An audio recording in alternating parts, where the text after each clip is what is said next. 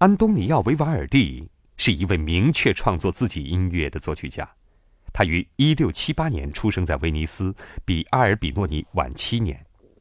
维瓦尔第创作的《四季》已经成为古典音乐中无论在何处都是录制率最高的一部作品。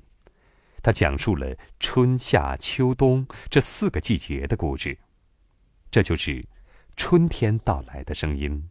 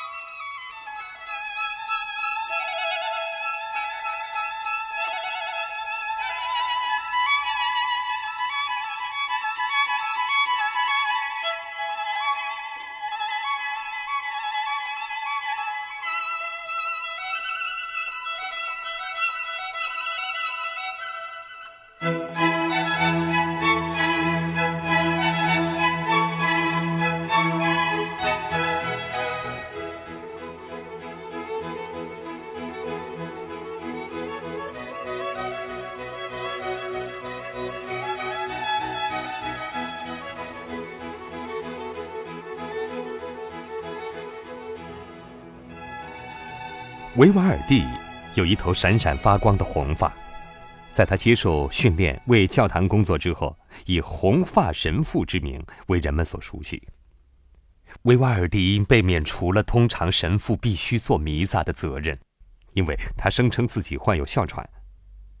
并不是每个人都相信他的病情如他所说的那么严重，因为他的哮喘并没有妨碍他的指挥活动，或是足迹遍布全欧洲的旅行。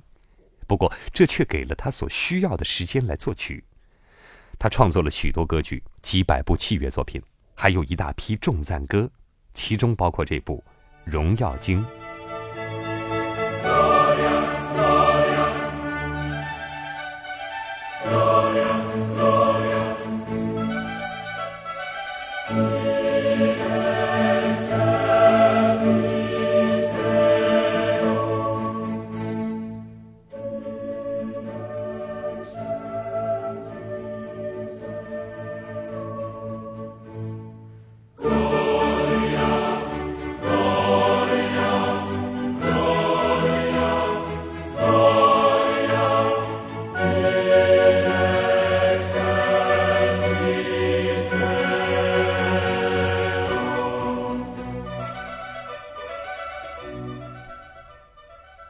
一七四一年，维瓦尔第去世之后，他的音乐逐渐从当时的流行曲目中消失，直到二百年后的二十世纪中叶，才真正再次被频繁演奏。这并不仅仅是一个历史的偶然。维瓦尔第去世一段时间之后，贵族吉埃科莫·迪瑞佐伯爵收集了他的全部作品，并将它们隐藏起来。他只是家人，维瓦尔第的这些作品中没有一件应该被不断的演奏和出版。这些指示最终被颠覆后，许多维瓦尔第最伟大的作品才在约八十年前再次出现在公众面前。在巴洛克时期，人们取得了很多发现，并证明了很多理论，那是一个激动人心的时代。